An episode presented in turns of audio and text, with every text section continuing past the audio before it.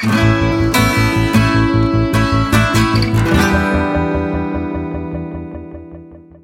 привет! Это подкаст «Давай голосом», в котором мы слушаем лучшие журналистские расследования и репортажи о России. Мы делаем этот подкаст совместно с премией «Редколлегия». Материалы отобраны экспертами «Редколлегии», а авторы текстов вошли в список претендентов на присуждение премии. Меня зовут Владимир Шведов, я главный редактор портала «Такие дела». А я Олеся Герасименко, специальный корреспондент русской службы BBC.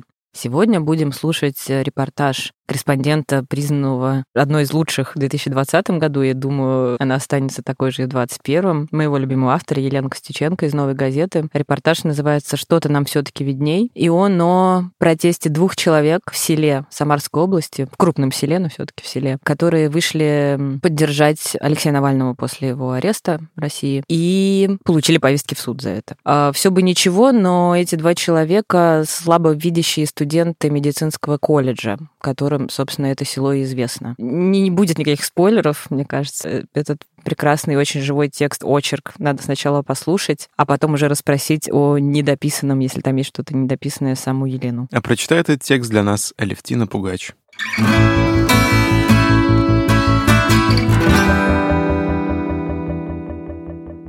Кинель-Черкассы — это село в Самарской области, одно из самых больших в России.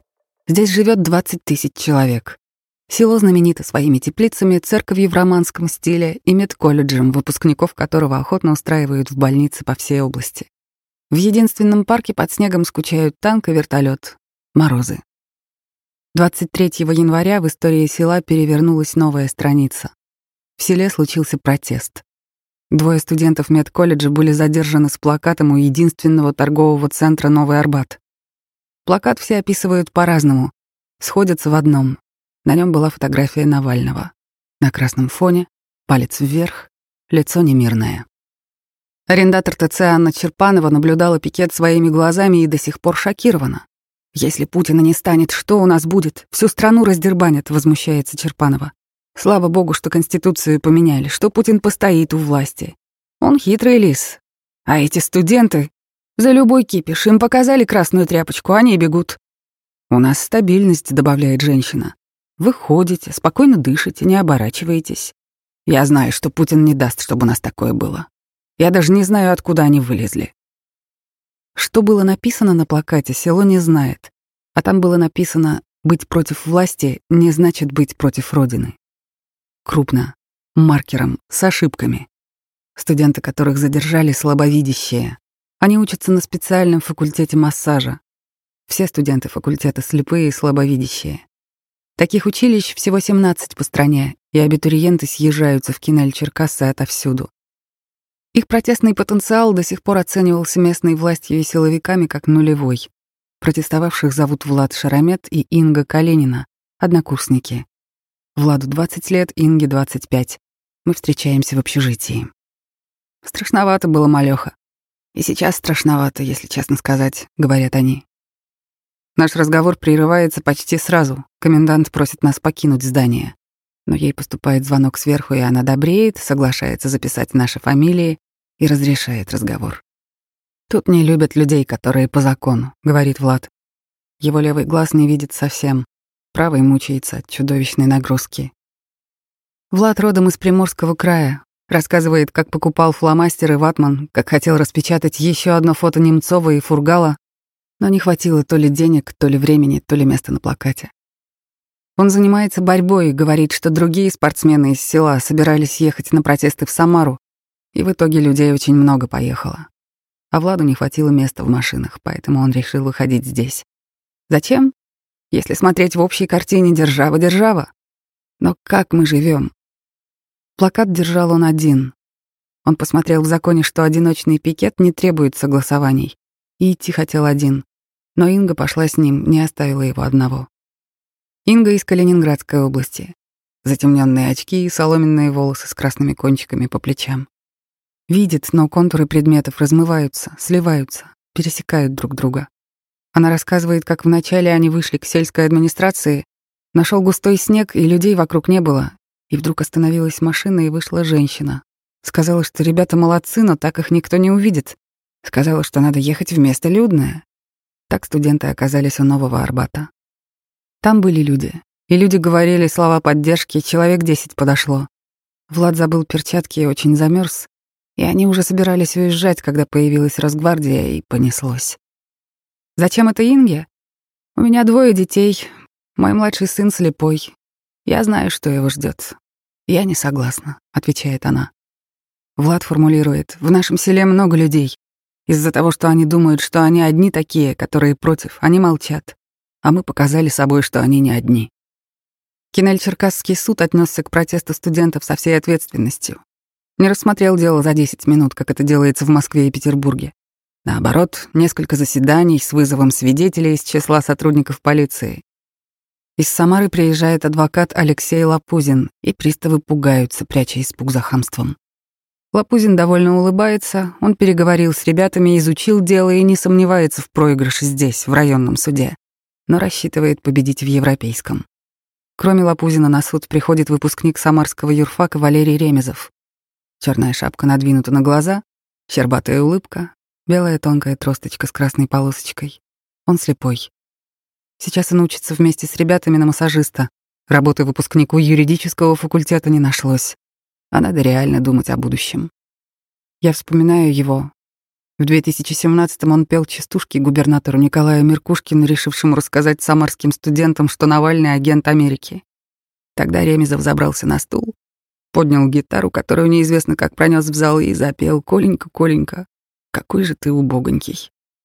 Прибежала охрана, но, разглядев поющего, остановилась, и Ремезов допел свои частушки и сам слез со стула.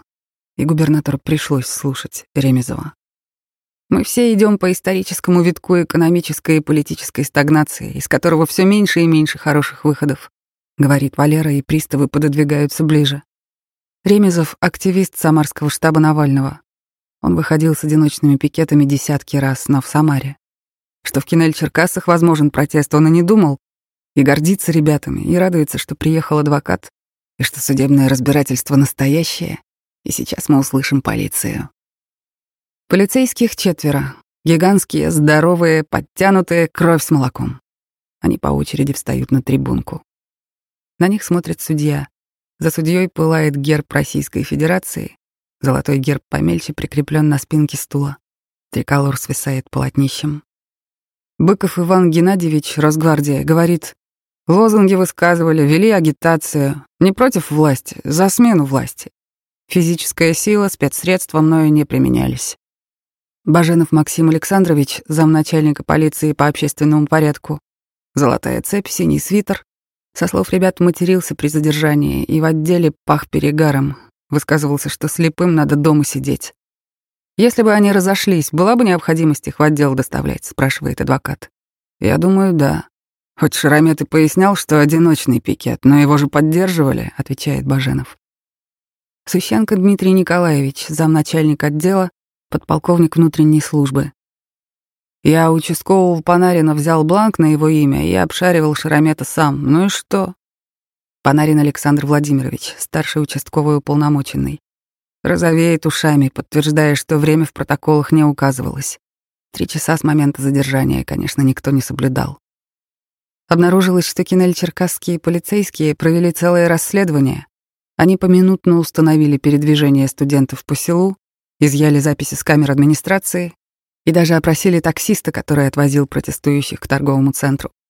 Младшая дочь Сущенко по просьбе нашла в соцсетях фото пикета, и фото подшили к делу.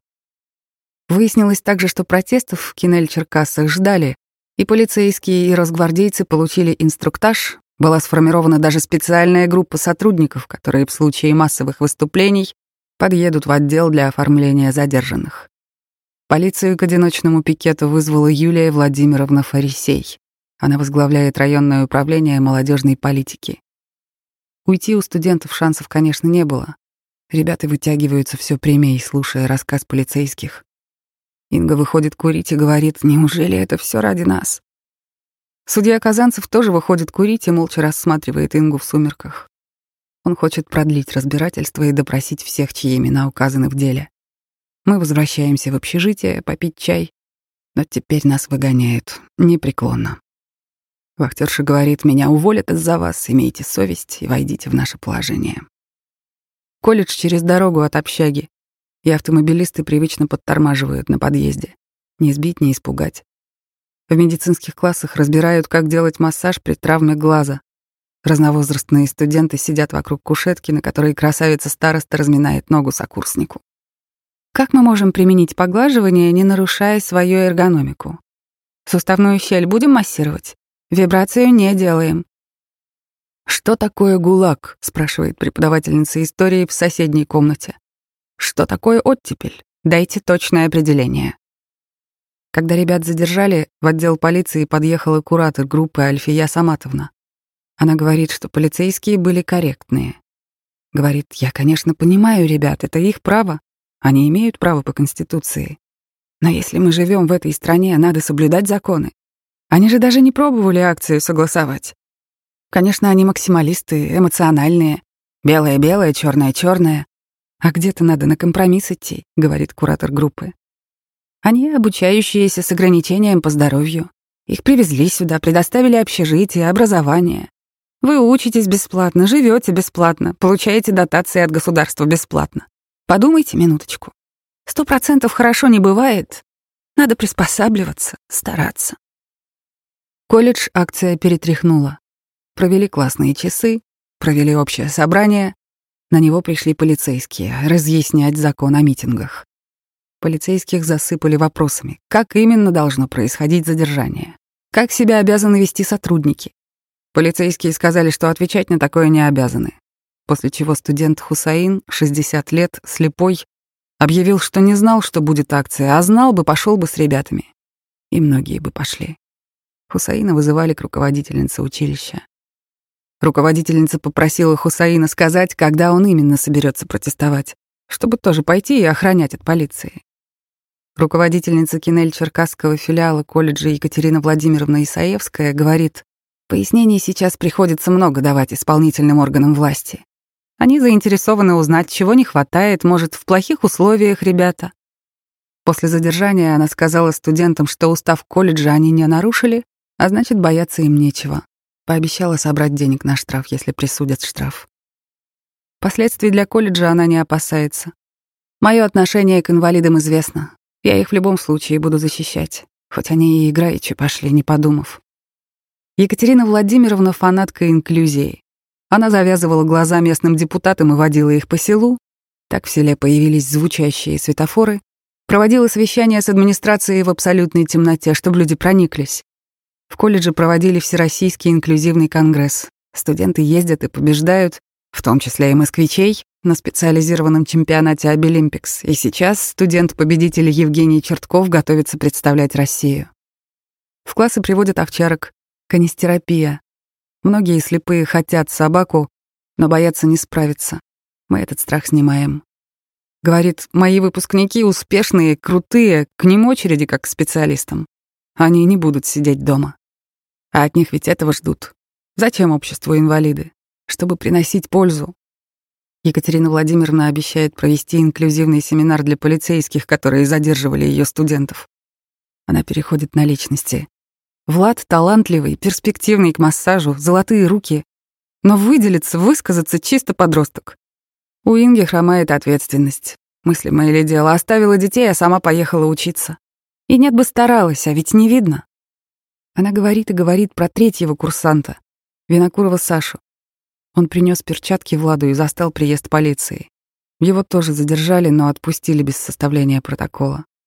Руководительница говорит, Саша боится быть добрым. Теряет зрение и вот-вот ослепнет. Злится на весь мир. Саша привез перчатки к ТЦ, когда подъехала полиция. Он снимал Росгвардию и отказывался предъявлять паспорт. Его задержали. Как самого скандального посадили в отдельный кабинет, пытались опрашивать, а через шесть часов просто выгнали без протокола, без ничего. Саша говорит, со мной непросто. Он признается, что к его 32 в трудовой уже не хватает места, и потому вклеен вкладыш. Часто менял место работы. Был профессиональным строителем, но зрение действительно падает. Пришлось думать, что делать дальше. А у меня семья, и ради них тоже надо жить. Так он оказался в колледже. У него трубчатое зрение, отсутствие полей, астигматизм. Он не видит в сумерках. «Я тоже сначала горел инклюзией», — говорит Саша. «Конгресс, концерты, круглые столы». Потом ухудшилось ко мне отношение. Почему? Потому что от нашей группы отказалась преподавательница. У нас учится ВИЧ положительный студент, его заставляли на мягкой игрушке тренироваться. И я поднял вопрос, можно ли так унижать человека. И все понеслось. Здесь же такое отношение, хавай, что дают, и молчи. Знали бы вы. Любой вопрос задашь на занятии, ты враг и срываешь урок. Со слепыми тотальниками из преподавателей почти никто не работает. Им же только руками можно объяснить, как происходит массаж. В классах делается вид, как будто их просто нет. Учимся по учебникам лохматых годов. В общежитии ужас, что творится. И воровство, и пьянство, и взрослые мужики домогаются несовершеннолетних. Деньги им предлагают. Двое слепых человека чуть не задушили. А полицию никто не вызовет, все должно быть тихо. Мы же супер-колледж, даем возможность учиться инвалидам. Я пишу жалобы, на меня пишут жалобы. Кто со мной дружит, им тоже достается, продолжает Саша. Влада чуть не исключили зимой. Он пришел без маски и попросил показать нормативный документ. Уже исключили, но я убедил его пойти извиниться. И руководительница отменила решение педсовета. Нас всего четверо, которые могут высказать мнение и молчаливое царство вокруг. По факту все упирается в убеждение, что мы, инвалиды, должны быть благодарны за то, что есть, и молчать, молчать. Какая же это инклюзия, о чем мы говорим? Я не удивлен, что ребята вышли. У нас меньше иллюзий. Что-то нам все таки видней, говорит Саша. Судья Казанцев провел еще одно заседание. Пять часов он изучал дело, удалился в совещательную комнату и оправдал Влада и Ингу в связи с отсутствием состава правонарушения. Так история Кинель Черкас изменилась опять.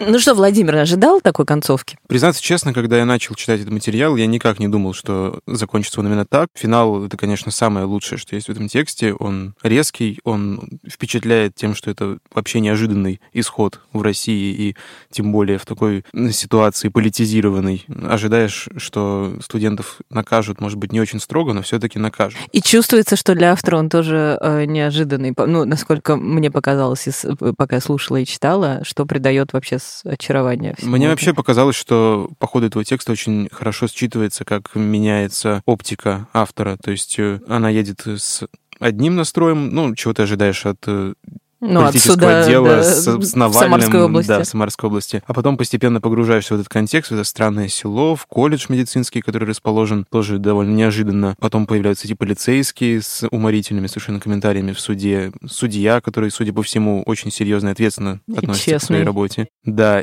и потом, как обухом по голове, раз все оправдательное решение, и ничего больше не надо говорить, на этом мы заканчиваем. Мне кажется, вовремя поставленная точка просто супер. Давай спросим у автора, довольна ли она таким поворотом событий. Давай. Елена, здравствуйте. Здравствуйте. Здравствуй, Елена. Мы вот послушали ваш текст э, о слабовидящих студентах, которые протестовали в селе Кинель-Черкассы.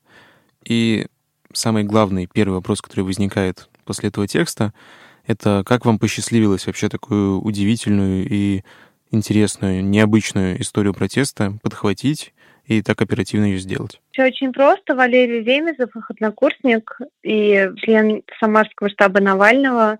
А, когда узнал, Все понятно. Ну да, то есть узнали через него, по сути. Скажите, вот э, ваш текст начинается с такой очень описательной картинки этого села, но при этом в самом материале, в общем, о селе не очень много, и, в принципе, этого контекста социального там вы не то чтобы много даете, с местными жителями мало разговаривали, больше все-таки сосредоточились на колледже. Как вообще прошла ваша эта командировка? Долго ли вы там были? Нет, мы там были недолго, мы там были два дня. Поэтому мы, да, мы сосредоточились на колледже, на ребятах, на полицейских. А, само село про акцию либо не слышала, либо слышала с чужих слов. И... Э, не вовлечено было, в общем. Ну да, да, То да. есть не, нельзя сказать, что был какой-то драматургический конфликт, да, этих ребят и села? Нет, конфликт, конечно, был. Ну, то есть я там привожу слова людей, там, вот этой арендаторши ТЦ. Да, вот вначале там крутые ее объяснения, что смуты не допустим. Да, которая говорит, что да, Путин не допустит у нас, слава богу, всего этого, у нас стабильность. Меня на самом деле очень удивило, насколько людям боятся говорить на эту тему. То есть буквально я, когда обходила ТЦ, искала свидетелей акции, я там зашла в офис Билайна и спросила, видели ли они, потому что они ну, располагаются на первом этаже. И одна девушка сказала «да» и начала рассказывать. Ее начальница сказала «так, замолчи быстро». И она замолчала. Я такая, в смысле, что случилось? Она говорит, мы не будем на эту тему говорить, типа, покиньте наше типа, помещение. Я говорю, ну, почему вы, я же не с вами разговаривала. А я ее начальница, я не дам ей с вами разговаривать. Вот, и эта девушка потом выходила, и я ее там пыталась как-то поймать, но это все было довольно дико. Ну и как нас там дважды выгоняли из общежития, где живут студенты. Вообще вот это ощущение тему протеста э, как небезопасной темы для разговора, я, честно говоря, с таким первый раз сталкивалась. А слушай, вот ты там пишешь о том, что сначала кто-то позвонил и разрешили, а есть какие-то идеи? В смысле, просто это местная администрация узнала, что журналисты в городе или, или что? Я думаю, что скорее, да, что скорее это администрация колледжа, ну, я думаю, или местная администрация. А потом уже тоже они решили не... А потом они решили, да, что нечего нам там носы свои совать. А вообще про этот колледж э, расскажите поподробнее. Довольно-таки интересное явление, что есть село, ну, примерно в нигде, посреди ничего, и при этом туда едут со всей страны люди, и вообще, судя по всему, учреждение серьезное. Какое вообще впечатление на вас произвело? Ну, хорошее, хорошее, то есть ну, как сказать, мы там были довольно недолго, поэтому я не могу сказать про этот колледж, что вот это хорошее учебное заведение или плохое учебное заведение. А, что туда люди едут со всей страны, как раз неудивительно, потому что люди едут слепые и слабовидящие. Угу. У них довольно немного возможностей э, в России, ну, принципе, для образования. А понятно, почему не в Самаре, а вот именно там? Там какая-то исторический или, или что? Почему? Я знаю, что этот колледж был основан как училище медсестер изначально. И что этот колледж с историей, и его ну, то есть вот наш главный редактор, например, который жил в тех местах, он знает, что очень охотно, э, то есть всегда вот в колледже была репутация, очень охотно всегда в больнице разбирали его выпускников и mm. выпускниц. Почему именно там сделали вот этот инклюзивный факультет, я, честно говоря, не знаю, а, но поняла, что для колледжа этот факультет очень важный. То есть та же самая руководительница колледжа, она очень много времени и сил тратит именно на э, этот факультет, именно на этих ребят, и считает это важным очень. Вообще, да, вот про эту руководительницу поподробнее расскажите, потому что она такой интересный персонаж в этом тексте, и видно, что по-своему, но она очень переживает за этих ребят. Ну да, потому что мы, конечно, когда ехали, мы ожидали там любой реакции от колледжа, то есть уже были отчисления студентов по всей стране, да, которые ну, участвуют. Ну, ожидаешь, да, что как только Навальный где-то прозвучал, то сразу всех э, за шеи гонят, а тут вроде бы совсем не так. Да, и мы спросили, первое, что мы спросили ребят, ну, после того, как вы спросили фабулу истории, что происходит с колледжем, и как бы вызывали ли вас на разговоры. Они сказали, что на разговор нас вызывали, и мы спросили, а что, собственно, было, и они говорят, ну, вот руководительница сказала, что устав колледжа мы не нарушили, и если нам присудят штраф, то она поможет собрать деньги. Необычно. И круто, ну, ничего себе. Когда с ней разговаривали, да, она тоже это все подтвердила, сказала, что мое отношение известно к инвалидам, вот, я их в любом случае буду защищать, хотя они вышли не подумав. То есть она не была, мягко говоря, в восторге от протеста, но при этом давать своих э, ребят она тоже совершенно не собиралась. А там вот очень классно, коротко и так очень как бы насыщенно описывается ее деятельность, когда она полицейским глаза завязывала, чтобы... Не, чиновникам, да, не полицейским, чтобы да, показать... Да, да, да, да. Э, Это меня тоже поразило, то есть она занимается тем, что она завязывает глаза местным депутатам и водит их по селу. Очень и так, собственно, в селе появились э, звучащие светофоры, там действительно есть звучащие светофоры с звуковым сигналом. Вот, и пару совещаний в администрации она проводила в темноте. Ну, очень... Но тут надо сказать, что и та сторона, видимо, какая-то э, понимающая, позволяли завязывать да, себе да, глаза, да. позволяли свет выключать. Да? Ну, она сказала, что да, то есть я спросила, не боится ли она давления на колледж, она сказала, нет, у нас типа адекватная вертикаль здесь. Скажите, у вас там еще есть такой персонаж Саша Винокуров ближе к концу, и да. он выступает с довольно обличительной речью в духе того, что это все не инклюзия, а на самом деле такое патриархальное, снисходительное отношение к студентам, еще и по старым учебникам и вообще ничего хорошего у нас тут нет в нашем суперколледже. Да, он так считает и так говорит. Вот, а он, он же в самой этой акции никак не участвовал, да? Он просто как какой-то свидетель, как такой внешний человек, да? Он принес перчатки одному из, собственно, пикетирующему, э, и принес их ровно тогда, когда приехала Росгвардия, и он начал их снимать, э, спрашивать, на каком основании, собственно, происходит задержание, его задержали вместе со всеми. У него был с собой паспорт, но когда полицейского спросили паспорт, он сказал, что паспорта у него с собой нет. Сказал специально для того, чтобы его задержали вместе с ребятами, чтобы ребята не оставались в отделе в одиночку, потому что он вроде как постарше и сможет их защитить. Вот. Ну, в итоге в отделе с ним полицейские тоже не сладили, и через 6 часов его выгнали без протокола, без ничего. Потому что не могли его нормально опросить. Тоже отличная история, да. А, угу. Ну, а вот все-таки вот эта вот тирада, там, там есть несколько довольно серьезных обвинений. Ты их как-то потом не пробовал уточнить или что-то? Ну, там, например, там домогательство за несовершеннолетних, там какие-то физи- попытки физического... Мне эти обвинения подтвердили, ну, то есть я бы не стала это писать, если бы мне это не подтвердили другие студенты, которые из этого же колледжа и живут в общежитии. А тогда, мне... может быть, и у директора надо было... Ну, в смысле, знает, ну, она об этом а, не знает? Директор свою позицию обозначила. Директор говорит, что Саша слепнет, из-за этого он... А, поэтому... Ну, я поняла. Да, да, да, да, да. И, в общем, вот такая ситуация. Вот. То есть она его слова обесценивает таким образом. На самом деле там действительно такой довольно длительный велотекущий конфликт с жалобами со всех сторон. И сам Саша писал и в Минобра, и куда он только не писал. И вот он сейчас э, попросил нашей редакции какой-то юридической помощи для того, чтобы составить грамотную жалобу в прокуратуру. Мы ему, конечно, поможем. Вот. Ну, ну другая тема уже, да. Да, да, да, uh-huh. это другая история, на которую мы натолкнулись, но обе истории на самом деле они имеют под собой одну и ту же подложку, что ли. Ну, то есть э, там действительно очень чувствуется вот этот конфликт поколений в Черкасах и в истории с пикетом, и в истории с, э, и в истории с конфликтом вокруг колледжа.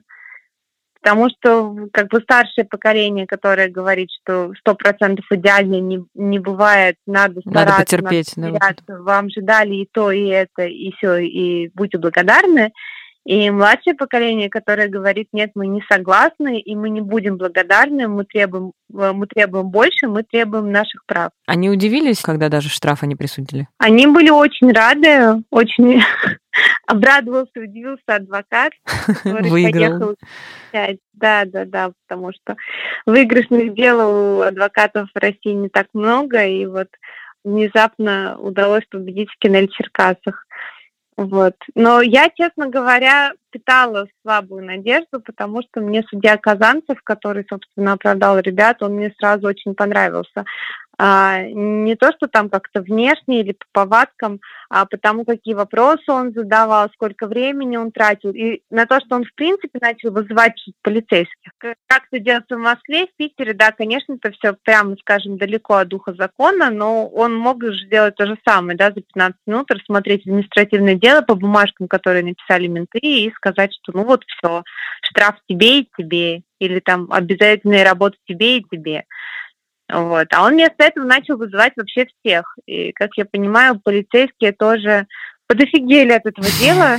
То есть прям очень, скажем, очень удивлены, когда заходили в зал, когда видели, сколько в зале людей, это как бы отдельно. Ну и там ты прописываешь, когда первый из них говорит, что да, протестовали, но не против власти, а за ее смену. Да, да, да. Трогательная да, да. деталь. Да, ну полицейские, да, полицейские меня тоже очень, конечно, порадовали своей откровенностью как они честно сказали, что ну да, мы не писали время в протоколе, и ну да, я взял заполненный бланк у одного полицейского, а опрашивал сам, ну и что?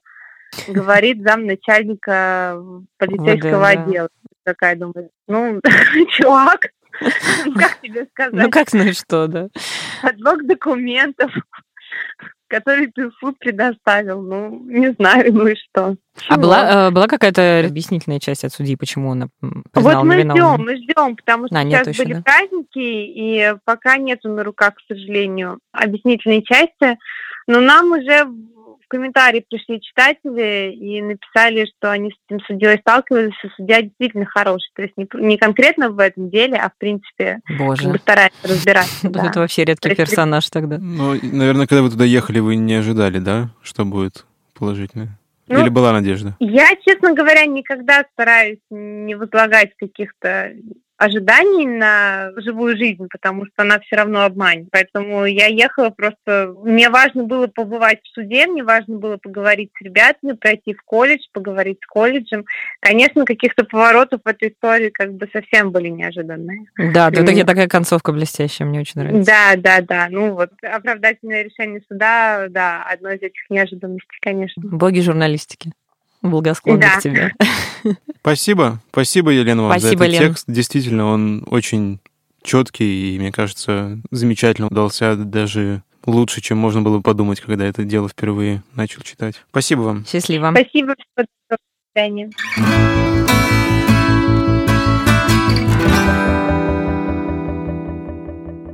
Вот по Лениным рассказам чувствуется, что она, конечно, документалист чистой воды. И что и вот эти два дня, которые она там была, они как вот как такие как слепок, они в тексте и есть. И у нее там еще постоянно настоящее время даже, да, то есть вот оно живая жизнь, живая жизнь, как Лена любит ее зарисовывать и сразу же выдавать в эфир, что называется.